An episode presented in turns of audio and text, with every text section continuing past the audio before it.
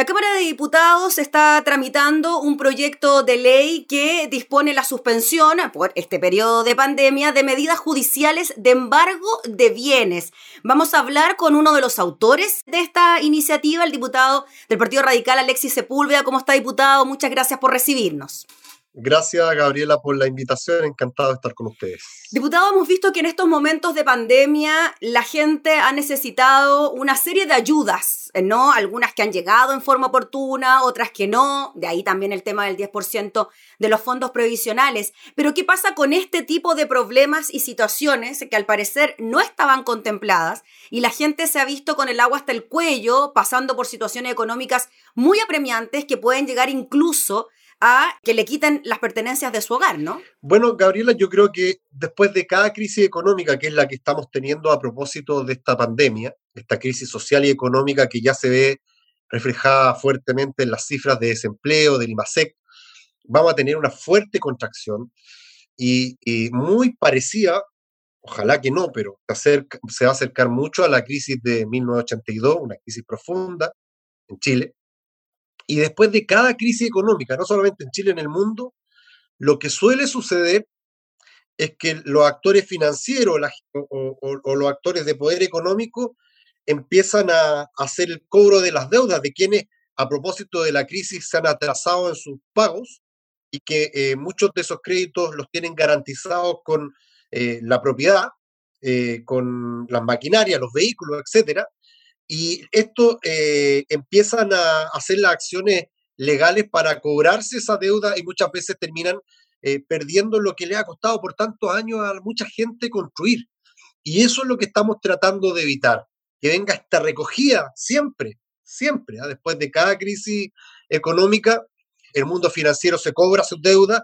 Hoy día ha habido una calma aparente porque se han prorrogado las cuotas de los hipotecarios, porque hay un, autoacuerdo de, de, la Corte Suprema de no avanzar en temas de remate o embargo, pero eso en los próximos meses se va a acabar. Y lo que va a quedar son la acumulación de deuda, gente que fue golpeada muy fuerte económicamente y que le va a costar un tiempo volver a levantarse. Y lo que queremos es que nadie se aproveche de esta crisis, porque la verdad sea dicha, muchos de los que hoy día han eh, tenido complicaciones, los que han bajado sus ventas a cero, los que han perdido su empleo, no se debe a su responsabilidad propia, sino se debe más bien a la decisión de la autoridad de cautelar la salud de las personas, establecer cuarentenas, prohibiciones de, movilización eh, que han afectado la movilidad y, por cierto, muchos negocios. Y por lo tanto, ante esa decisión de la autoridad, que es entendible, ojo, que es entendible, eh, muchos han eh, terminado por caer en sus actividades económicas y, y, obviamente yo creo que esta medida los protege para darle un tiempo, una vez que se promulgue un año posterior, evitar de que estas instituciones financieras vayan con, con las acciones judiciales de embargo y remate y la gente pierda sus propiedades o sus bienes. Eso mismo, diputado Alexis Sepúlveda, ¿a quiénes beneficiaría esta iniciativa? ¿Y cuántos serían los plazos, ¿no? Como de prórroga a la hora de poder suspender estos trámites judiciales que generalmente pueden terminar en un embargo? Nosotros hemos planteado eh, el, términos de tiempo, un año después de promulgada la ley. Eh, nosotros, en la discusión en la comisión, la verdad que eh, algunos parlamentarios oficialistas nos dijeron que era mucho. Pero si uno compara, por ejemplo, con las medidas de proinversión, depreciación, eh, de reactivación, la depreciación automática que se le ofreció a, a las grandes empresas, habla prácticamente de dos años. entonces, ¿por qué uno podría pretender de que las empresas requieren apoyo durante más de dos años y las personas menos que eso. Y la verdad es que esto va a tomar mucho tiempo, Gabriel, hay que decirlo. Mm. Puede que eh, en unos meses más tengamos la vacuna, pero la reactivación económica es un proceso mucho más lento. Se han deteriorado muchos negocios. No es que porque mañana superemos esta crisis sanitaria, los restaurantes todos van a abrir, muchos de ellos quebraron, muchos de ellos no van a poder partir. Y por lo tanto se requiere un tiempo razonable para que, para que la gente vuelva a retomar su actividad económica, buscando trabajo, o, volviendo a activar su emprendimiento y de esa manera ponerse al día en sus deudas. No es un condonazo lo que estamos impidiendo que en esta época ninguna institución financiera, los bancos, las instituciones de crédito, el retail, en fin, se aprovechen de que las personas que han tenido una baja en sus ingresos y no puedan pagar, finalmente les quiten sus propiedades les quiten sus bienes, les quiten sus vehículos. Eh, muchos de estos vehículos nosotros lo hicimos pensando este proyecto, los transportistas escolares, en los taxis colectivos, los buses que han bajado sus ventas y que muchos de ellos están pagando esos vehículos y tienen miedo, por cierto, de que, de que se les quite su herramienta de trabajo. Estamos pensando en los créditos hipotecarios, que están todos garantizados con la vivienda. Si bien han habido medidas de, de prórroga en este tiempo, ¿qué pasa desde septiembre en adelante? ¿Qué pasa en octubre, en noviembre, si la persona no se vuelve a, activar económicamente? Mm. Eh, por eso establecemos esta medida de precaución para que nadie se aproveche ni nadie saque provecho de esta crisis sanitaria, social y económica. Oiga, diputado Alexis Sepúlveda, ¿y usted conoció de casos de personas que sí han tenido que pasar por esta situación crítica en medio de la pandemia? Es decir, las instituciones financieras ¿cómo decirlo, no? No han tenido el corazón suficiente para poder perdonar quizás por estos tiempos de pandemia a situaciones tan extremas como embargos, por ejemplo? Mira, hemos conocido casos, pero son pocos, hay que decirlo con toda franqueza. Primero está el autoacuerdo del Poder Judicial, de la Corte Suprema, que ha paralizado eventualmente estas acciones. Eh, eh, eh, entiendo, no sé si se extendió, por lo menos hasta, hasta el mes de julio no se estaban tramitando mucho estas causas, había una, una, una, suspensión, digamos. Una decisión en ese sentido.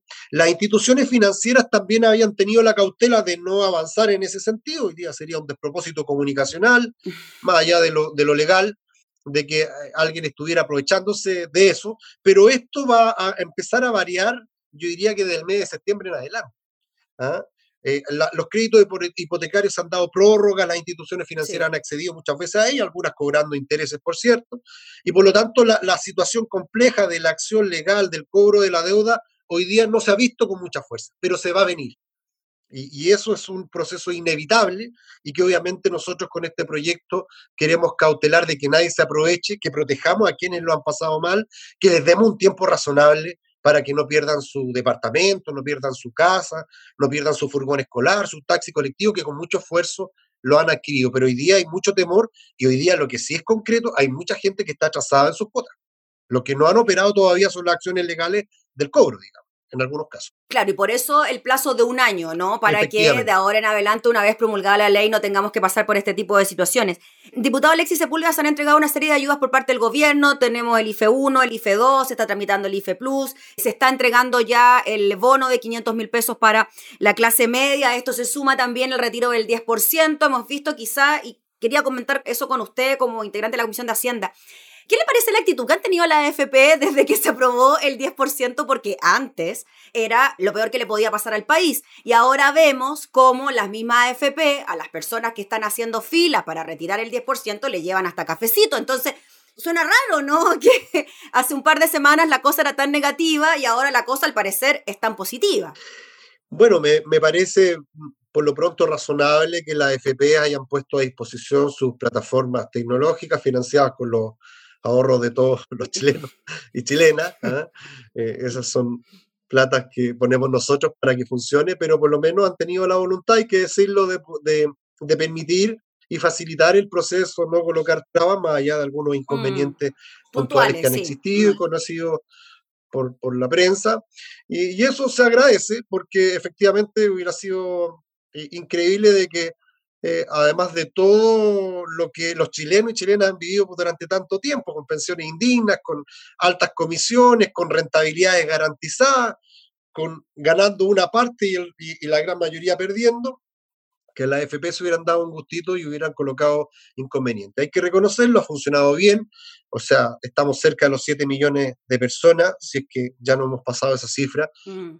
que han solicitado su devolución, el proceso va caminando bien y, obviamente desmitifica lo que se dijo en la discusión de que aquí iba a haber una, especie de caos eh, financiero, la bolsa la verdad que ha estado funcionando de manera estable y, el mundo no se ha caído porque le hemos permitido a los ahorrantes retirar lo que es propio, parte de su ahorro, el 10%. Aquí no hay una transformación del modelo de pensiones, hay que decirlo. A nosotros nos gustaría, a mí me gustaría que empezáramos a discutir el nuevo sistema de pensiones para Chile, que dé garantía de dignidad, eh, de, equilibrio, que exista una oferta pública en ese sentido, que nos permita garantizar de que nuestros ahorros, por cierto, son bien utilizados y que no se renta a propósito de los mismos con todo descaro como ha sucedido hasta ahora.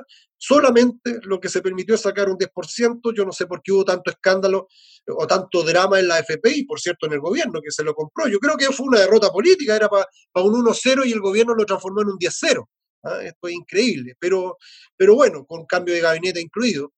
Yo le hubiera quitado dramatismo. para mí era de todo sentido común de que en una crisis de estas proporciones se pudiera recurrir a todos los instrumentos. Y por cierto, lo, lo que ofreció el gobierno fueron insuficientes, llegaron tarde y no tenían la cobertura para toda la gente que lo estaba necesitando y por lo tanto esta alternativa que se planteó desde el Congreso fue, tenía tanta recepción y tanto apoyo.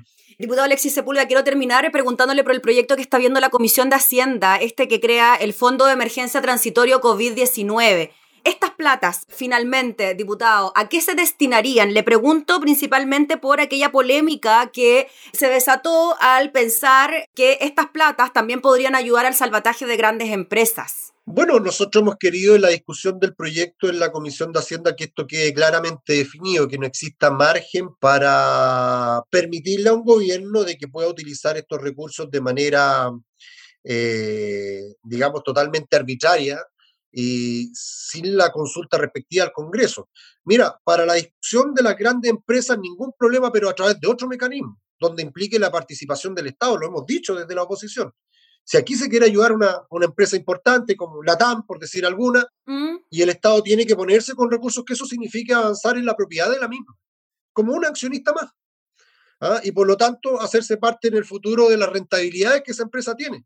Pero esto de, de prestar barato, de que de que te ayuda a salir y después el Estado tiene que, estar mirando cómo las empresas hacen lo que quieren, yo no estoy disponible. Y lo hemos dicho de la oposición, y ha sido una discusión al interior de la Comisión de Hacienda, eh, y, obviamente eh, hemos, dado, obviamente, eh, hemos dado esa discusión, esa pelea al interior de la Comisión y esperamos que la sala, en algunos casos hemos tenido algunos reveses, también se pueda refrendar. Pero yo creo que, que quede totalmente despejado que primero esto nace, esta propuesta nace de un acuerdo en el cual nosotros no participamos, sí. fuimos invitados, por cierto, a la bancada radical, pero la verdad es que no tuvimos confianza con respecto a, a, los compromisos y a la voluntad del gobierno de avanzar en temas sustanciales de cambio en el país. Y por lo tanto aquí lo que se colocó fue una gran cantidad de recursos, algunas líneas generales en cuales se iban a distribuir eh, pero la ingeniería de detalle, la verdad es que la estamos conociendo hoy día en las respectivas discusiones de los proyectos. Y, sabemos que es a priori, que están discutiendo, pero en términos generales, ¿a qué se destinaría esa plata? Porque es mucha plata.